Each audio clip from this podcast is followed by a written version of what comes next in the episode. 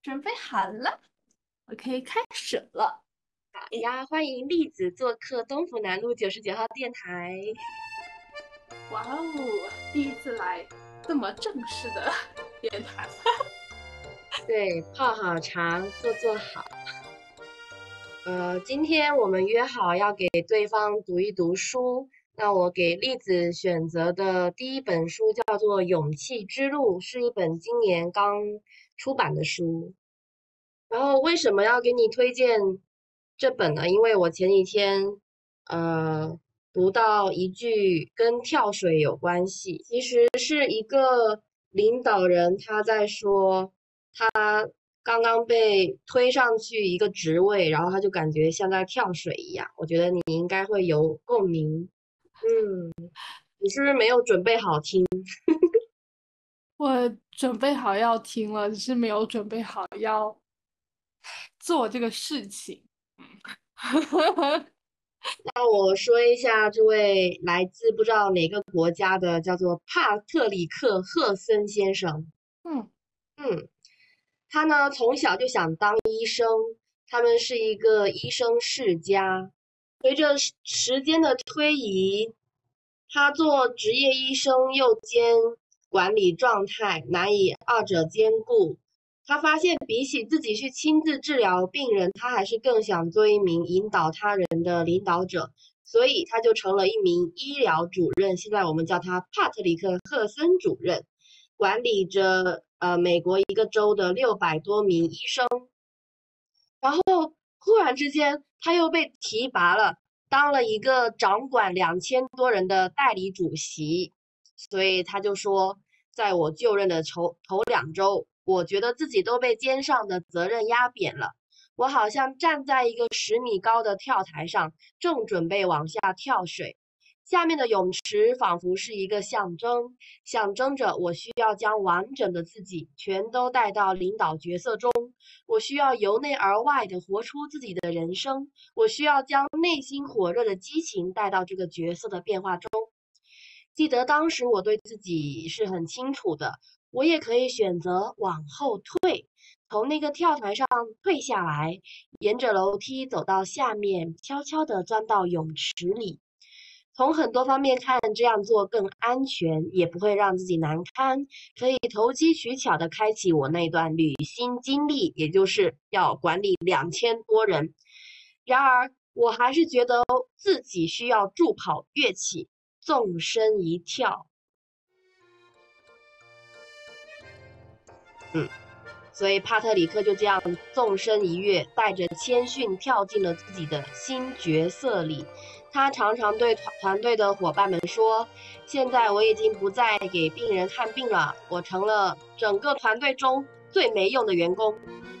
给病人提供医治的是我们这六百多名医师啊、护士啊、助理呀、接生员啊、检验科室的工作人员啊，而我作为领导者，职责就是去描绘好我们该如何治医治病患，以及能做到何种程度。”他把这个角色比作悉心照料花草的园丁，花园应该是什么样的？什么才是病人所需要的？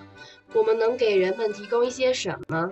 我不能拔苗助长，我能做的就是照料好花草，把所需的都备好，播下两种，需要时浇浇水，然后就静心观察，看会有什么神奇的事发生。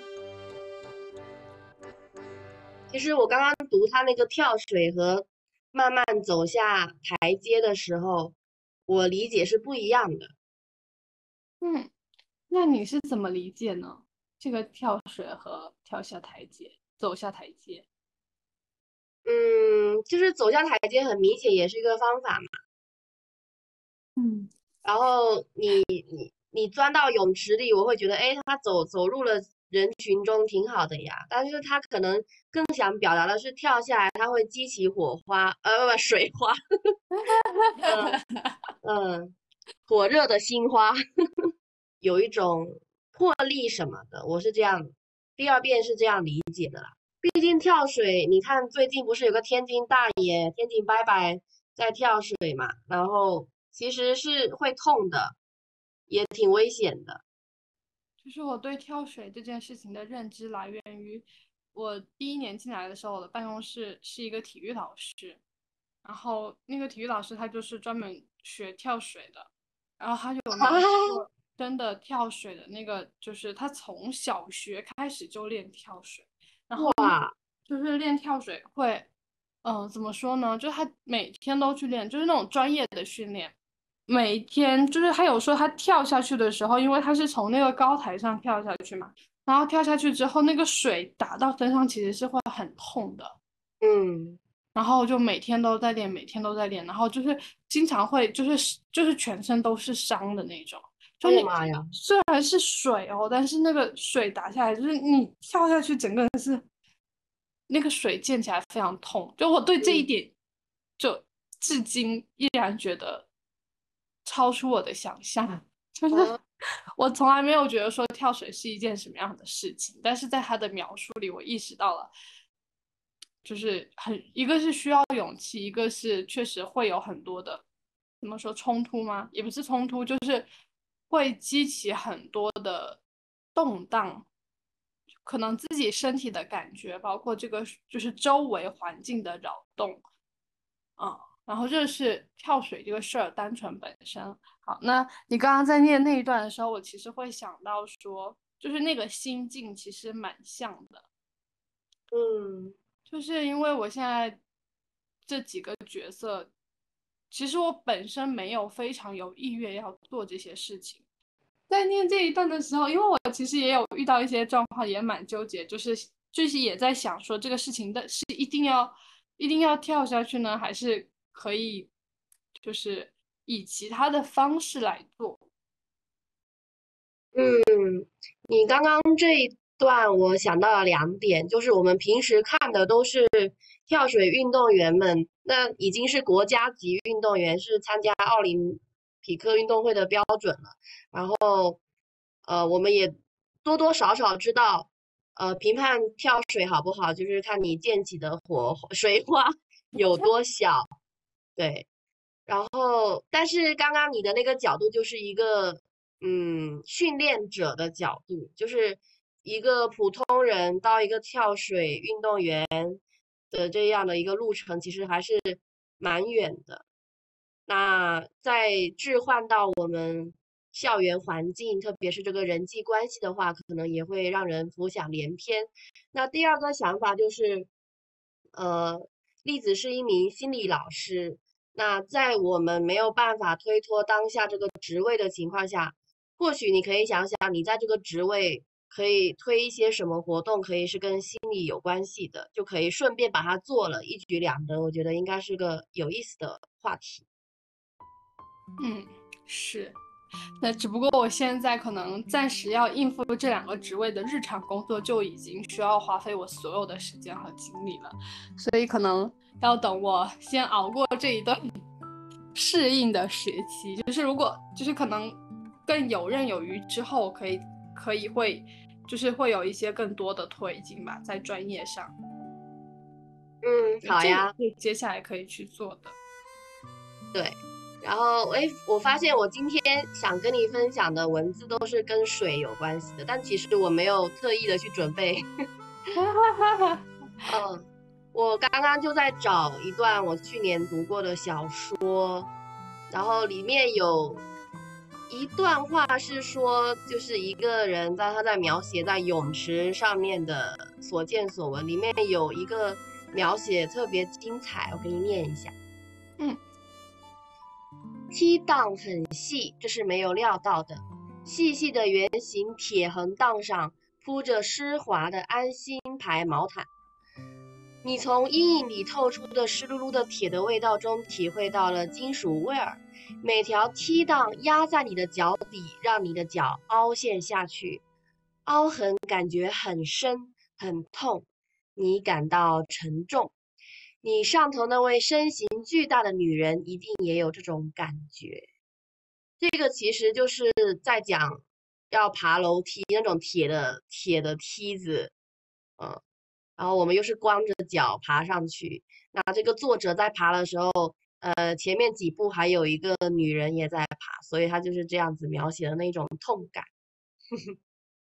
嗯，就刚好跟刚才那个跳水啊和走下台阶那个是可以呼应得上的。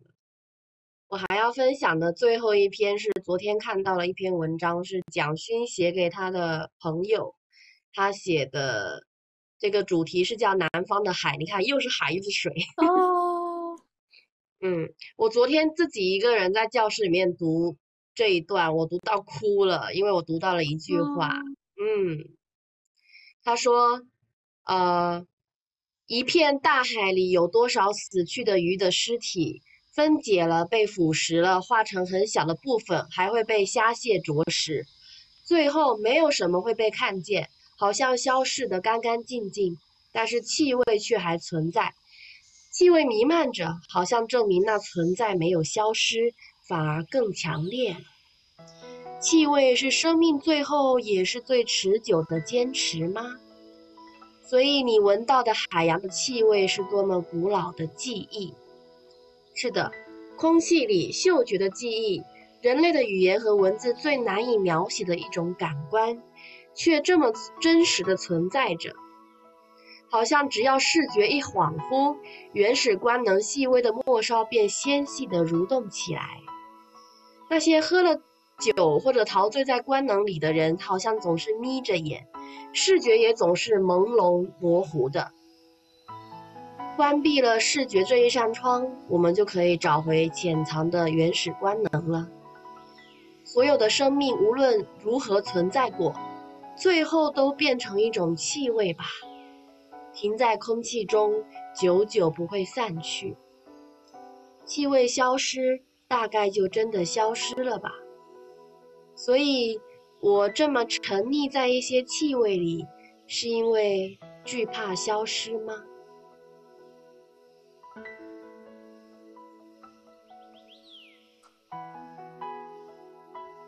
你朗读的好有感觉啊！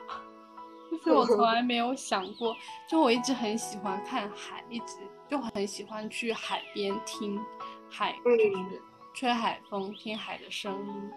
但我好像从来没有想过，就是这个海洋可能也是经历了多少的故事，有多少的动物生存的痕迹。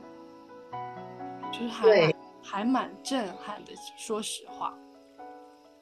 就可能他们那边也有一个邵总，也有综合组组长，他们也有一个系统，然后只不过可能是生死。邵总，你太好玩了！我都读完了，现在我要接受你的朗读礼物了。我其实刚刚。有在想我要读什么，就临时去为你读诗上搜了一个，嗯，然后它的标题是想要好运，更想快乐的活。然后我其实很喜欢这里的这张图，就是他说到的是有愿望的人可能会伤心，但总会有新的希望。好啊，这张图可以当我们这期节目的封面图了。可以，它是一首诗，然后这首诗呢是一个叫伤情的作者写的，叫许愿泉。从口袋里摸出一把铜板，挤到池边，喷泉在阳光下闪跃跳，水底的众多铜板也反射光芒。我一面斜抛硬币，一面发愿。愿不不行走在风化沙岩的斜坡上，愿无智亦无德，愿不被关在狭小的笼子里，已无所得故。愿不被鞭打和灌水，无挂碍故无有恐怖。愿梦中的翅膀不被剪断，愿远离颠倒梦想。这是这首诗的内容。可能就是在描写他的一些愿望吧，就我也不知道他出生在什么样的年代，可是总有一种是在文革时期的感觉。哦，这是我自己的理解。就我刚刚在念到这个时候，我在想这个梦，就是就是这个愿望，好像会让人觉得现实很恐怖。对，鞭打和灌水，这也是我刚刚注意到的一句话，好像好像在讲人的生存，好好活着，有尊严的活着，就是希望道路不要被阻碍，希望能够自由而不是被禁锢，然后希望现实是顺遂的，而不是各种颠倒的。然后最后面还有一，就是还有一小段是我很喜。欢的，然后也跟你一起分享。哦，嗯，就是抛硬币也好，上香也好，那些被许下的愿望，更像是一种期许，一个盼头，是相信还有许多好事等在前方，而生活总是值得过的。遇见泉水、寺庙、流星，甚至是满月，都不妨许下一个愿望吧，不管实现与否。